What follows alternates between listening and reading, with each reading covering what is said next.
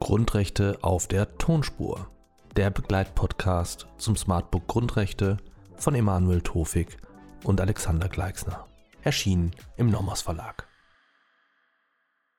Herzlich willkommen, meine Damen und Herren, bei diesem Video zum Thema Drittwirkung der Grundrechte. Worum geht es beim Thema Drittwirkung? Die Frage, die dahinter steht, ist, ob die Grundrechte auch zwischen Privaten wirken. Drittwirkung meint also die Anwendung der Grundrechte nicht im Erstverhältnis zwischen Staat und Bürgerinnen und Bürgern, sondern zwischen Bürgerinnen und Bürgern, zwischen Privaten. Wir erinnern uns, Grundrechte sind zuvörderst Abwehrrechte der Bürgerinnen gegen den Staat und deswegen können Private als Grundrechtsberechtigte nicht zugleich Grundrechtsadressaten sein. Wir sprechen hier von dem Konfusionsargument, wenn sozusagen von derselben Norm äh, Personen, derselbe Personenkreis verpflichtet und berechtigt würde. Das ist nach der herrschenden Grundrechtsdogmatik nicht möglich. Deswegen kommen wir zu dem Ergebnis und kommt die Dogmatik und die Rechtsprechung und die Literatur zu dem Ergebnis, dass es eine unmittelbare Drittwirkung der Grundrechte nicht gibt. Es gibt dafür zwei Ausnahmen, die sind wiederum in der Verfassung ausdrücklich normiert. Das eine betrifft äh, Artikel 1 Absatz 1 Grundgesetz, die Menschenwürde, und die andere Ausnahme finden Sie in Artikel 9 Absatz 3 Grundgesetz. Dennoch sind Grundrechte im Privatrecht nicht bedeutungslos. Äh, bereits im Jahr 1958 etablierte das Bundesverfassungsgericht im Rahmen der sogenannten Lüth-Entscheidung, zu der wir ein eigenes Video haben, die Figur der sogenannten mittelbaren Drittwirkung. Also im Unterschied zur unmittelbaren Drittwirkung, wo Private unmittelbar durch die Grundrechte gebunden würden, was wir ablehnen, hat das Bundesverfassungsgericht gesagt, gibt es eine mittelbare Drittwirkung. Grundrechte haben danach einen maßgeblichen Einfluss auf die Auslegung und Anwendung einfach gesetzlicher Regelungen und Rechtsnormen. Wir sprechen insofern von der sogenannten Ausstrahlungswirkung der Grundrechte. Diese Rechtsprechung hat das Bundesverfassungsgericht in den letzten Jahren durch eine Reihe von Entscheidungen weiterentwickelt, man könnte auch sagen erheblich ausgeweitet. Und diese Entscheidungen hören auf klangvolle Namen wie Fraport, Bierdosen-Flashmob und Stadionverbot. Vereinzelt wird daher schon von einer Bewegung von der mittelbaren hin zu einer unmittelbaren Drittwirkung gesprochen. Ich möchte jetzt noch mal ganz kurz rekapitulieren. Ich steige steig noch mal bei der Lüth-Entscheidung ein. Wie gesagt, für eine ausführlichere Besprechung schauen Sie bitte das entsprechende Video an. Aber ganz kurz zusammengefasst, es ging um den Hamburger Senatsdirektor Erich Lüth, der äh, öffentlich den Film des Regisseurs Veit Harlan kritisierte und Veit Harlan als Nazi-Filmregisseur Nummer eins bezeichnete. Zuvor hatte Harlan für das nationalsozialistische Unrechtsregime, äh, für den nationalsozialistischen Terror den antisemitischen Propagandafilm Jud Süß gedreht. Veit Harlan erwirkte nun vor dem Landgericht Hamburg eine einstweilige Verfügung gegen Lüth gestürzt auf 826 BGB.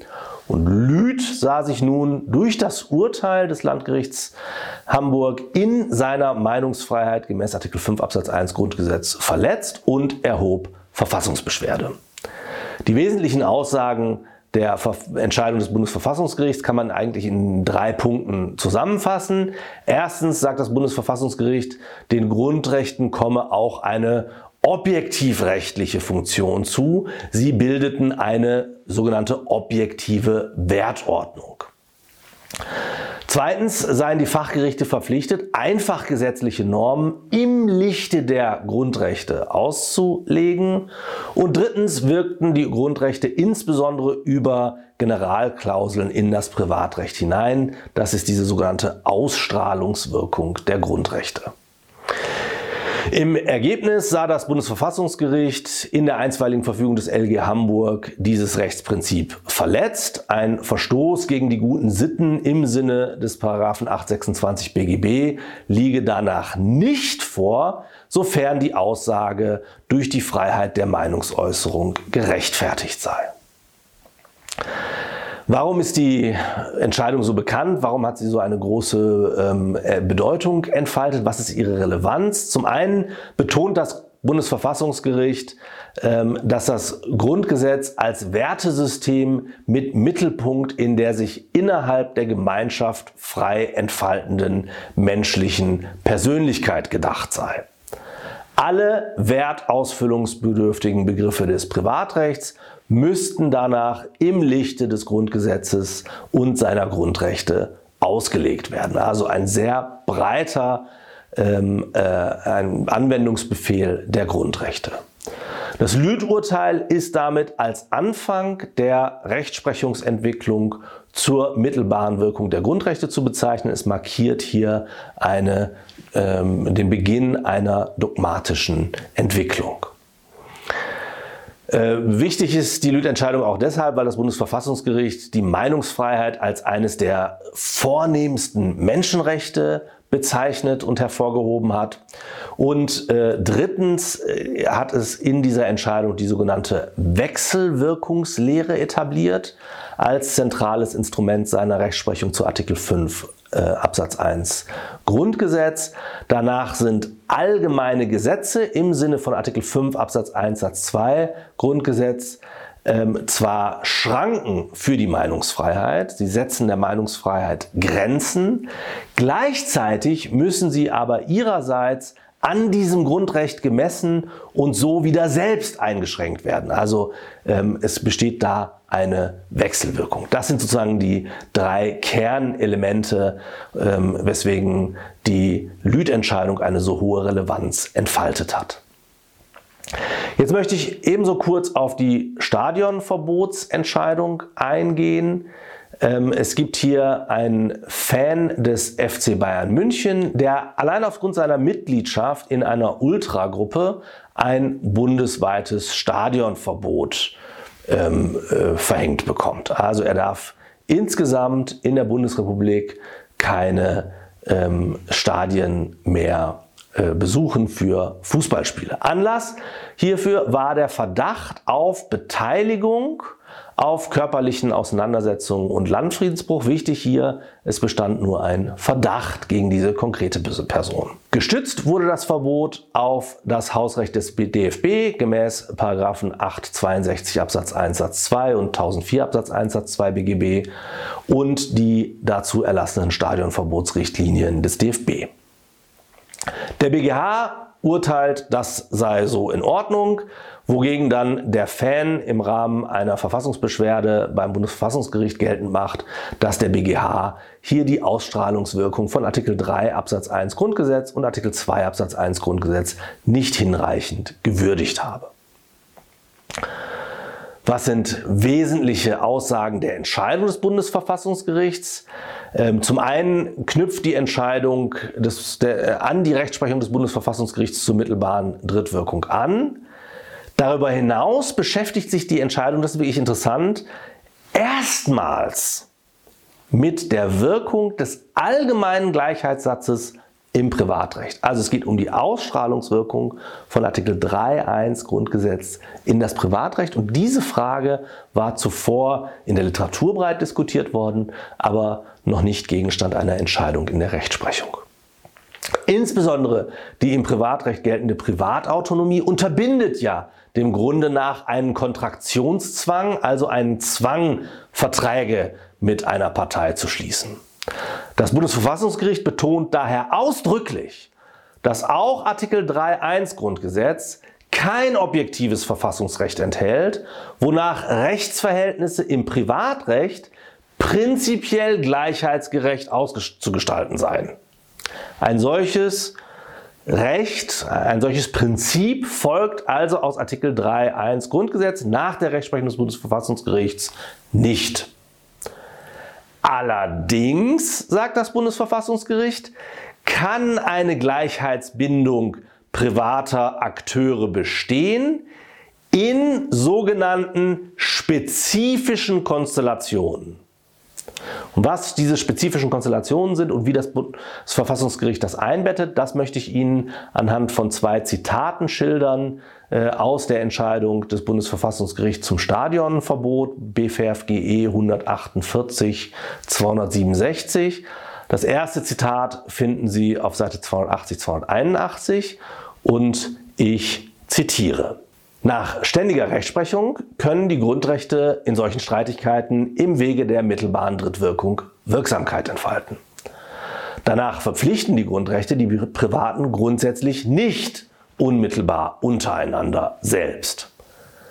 Sie entfalten jedoch auch auf die privatrechtlichen Rechtsbeziehungen Ausstrahlungswirkung und sind von den Fachgerichten insbesondere über zivilrechtliche Generalklauseln und unbestimmte Rechtsbegriffe bei der Auslegung des Fachrechts zur Geltung zu bringen.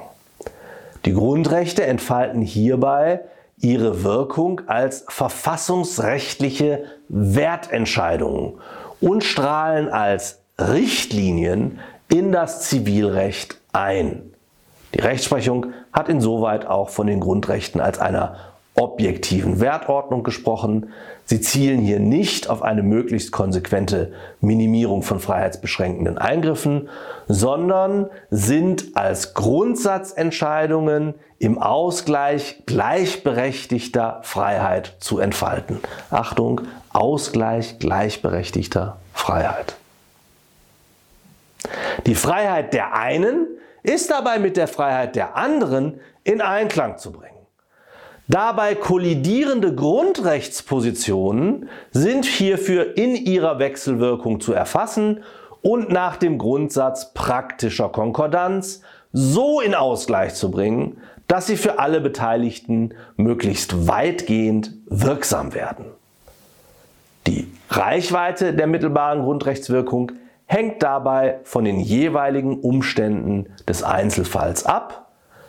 Maßgeblich ist, dass die Freiheitssphären der Bürgerinnen und Bürger in einen Ausgleich gebracht werden müssen, der die in den Grundrechten liegenden Wertentscheidungen hinreichend zur Geltung bringt.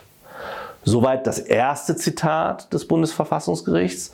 Und wenn Sie dann ein paar Seiten weiterlesen, auf Seite 283, 84, finden Sie dann eine Erklärung dazu, was spezifische Konstellationen bedeutet. Und auch hier darf ich wieder wörtlich zitieren. Ein allgemeiner Grundsatz, wonach private Vertragsbeziehungen jeweils den Rechtfertigungsanforderungen des Gleichbehandlungsgebots unterlägen, folgt dem, gegenüber aus Artikel 3 Absatz 1 Grundgesetz auch im Wege der mittelbaren Drittwirkung nicht. Wichtig. Ja? Auch im Wege der mittelbaren Drittwirkung folgt aus Artikel 3 Absatz 1 Grundgesetz nicht, dass sich in privaten Vertragsbeziehungen ähm, die äh, Gleichheitsrechte ähm, unmittelbar auswirken müssten. Gleichheitsrechtliche Anforderungen für das Verhältnis zwischen Privaten können sich aus Artikel 3 Absatz 1 jedoch für spezifische Konstellationen ergeben. Eine solche Konstellation liegt dem hier in Frage stehenden bundesweit gültigen Stadionverbot zugrunde. Maßgeblich für die mittelbare Drittwirkung des Gleichbehandlungsgebots ist dessen Charakter als einseitiger auf das Hausrecht gestützter Ausschluss von Veranstaltungen, die aufgrund eigener Entscheidung der Veranstalter einem großen Publikum ohne Ansehen der Person geöffnet werden und der für die Betroffenen in erheblichem Umfang über die Teilnahme am gesellschaftlichen Leben entscheidet. Indem ein Privater eine solche Veranstaltung ins Werk setzt, erwächst ihm von Verfassungswegen auch eine besondere rechtliche Verantwortung.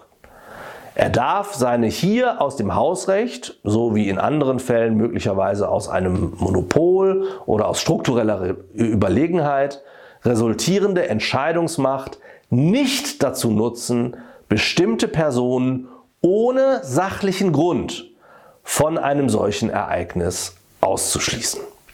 Soweit die zwei zugegebenermaßen etwas längeren Passagen aus der Entscheidung. Aber ich denke, es ist hier wertvoll, das Bundesverfassungsgericht im Originalton zu hören.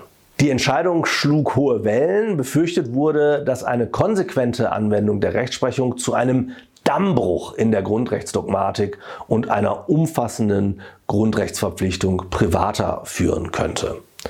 Aus einer mittelbaren Bindung könnte dann diesen Befürchtungen zufolge eine unmittelbare Grundrechtsbindung erwachsen.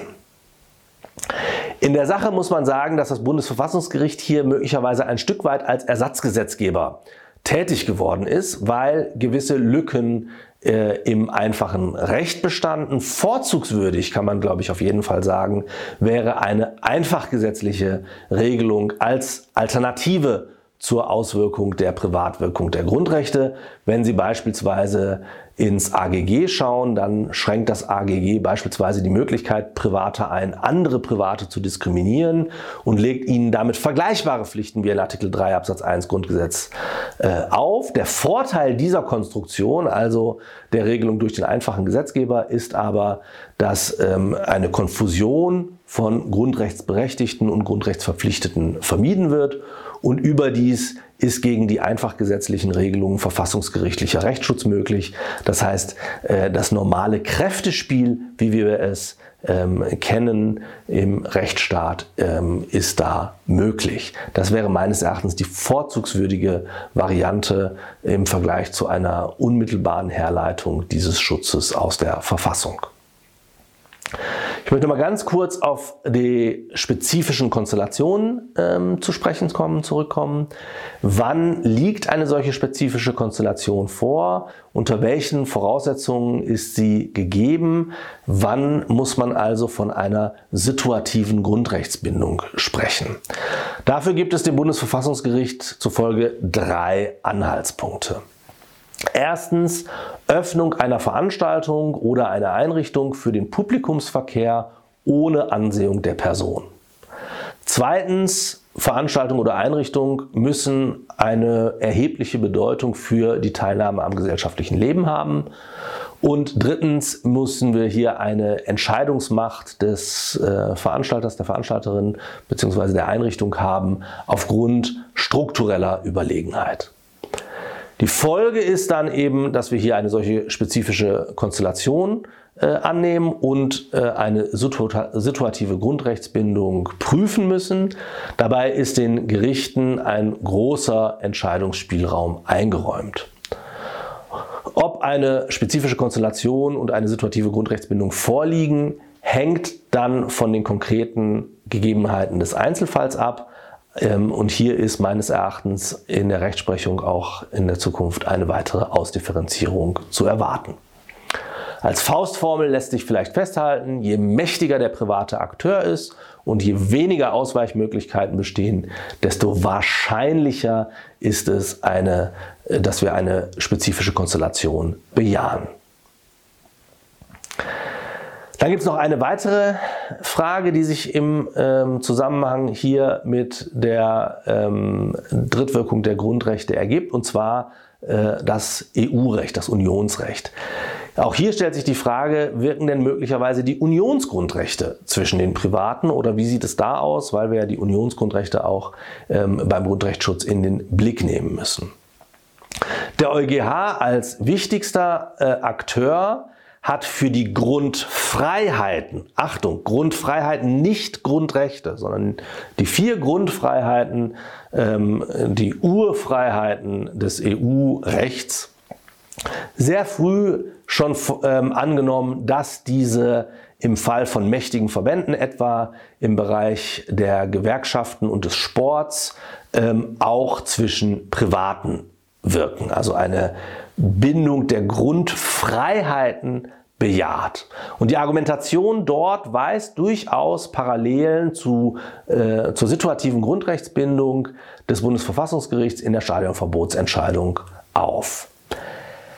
Was die Bindung privater durch die EU-Grundrechte, nicht Grundfreiheiten, Grundrechte, also jene in der EU-Grundrechtecharta niedergelegten Grundrechte angeht, So lässt Artikel 51 Absatz 1 der Grundrechtecharta wie die Parallelnorm Artikel 1 Absatz 3 Grundgesetz offen, inwieweit den EU-Grundrechten auch eine Privatrechtswirkung zukommt. Ähm, da möchte ich auch nochmal das Bundesverfassungsgericht zitieren mit ähm, seiner Reflexion oder Wiedergabe des äh, EU-Rechts in der Entscheidung Recht auf Vergessen 2 aus dem Jahr 2019. BFRFGE 152 216 Randnummer 97. Da sagt das Bundesverfassungsgericht, und ich zitiere im Wortlaut, eine Lehre der mittelbaren Drittwirkung, wie sie das deutsche Recht kennt, wird der Auslegung des Unionsrechts dabei nicht zugrunde gelegt. Im Ergebnis kommt den Unionsgrundrechten für das Verhältnis zwischen Privaten jedoch eine ähnliche Wirkung zu. Die Grundrechte der Charta können einzelfallbezogen in das Privatrecht hineinwirken. Soweit das Bundesverfassungsgericht. Der EuGH als wichtigstes Gericht in diesem Zusammenhang verlangt in ständiger Rechtsprechung, dass unions- und mitgliedstaatliches Privatrecht Charta-konform ausgelegt wird, also im Lichte der EU-Grundrechte-Charta ausgelegt wird. Und aus dieser Charta-konformen Auslegung, aus diesem Prinzip der Charta-konformen Auslegung folgt dann im Ergebnis eine Art mittelbare Drittwirkung der EU-Grundrechte-Charta. Eine unmittelbare Drittwirkung wurde lediglich für spezielle Diskriminierungsverbote, hier jene des Artikel 21 der EU-Grundrechtecharta, angenommen. Mit ähm, einer Ausweitung dieser Rechtsprechung zur unmittelbaren Privat Privatrechtswirkung auf weitere Unionsgrundrechte wird nicht gerechnet, sodass wir auch im EU-Recht bei äh, einer Art mittelbaren Drittwirkung bleiben. Das, meine Damen und Herren, ist das, was ich Ihnen mit auf den Weg geben möchte zur Frage der Drittwirkung der Grundrechte. Ich danke Ihnen für Ihre Aufmerksamkeit.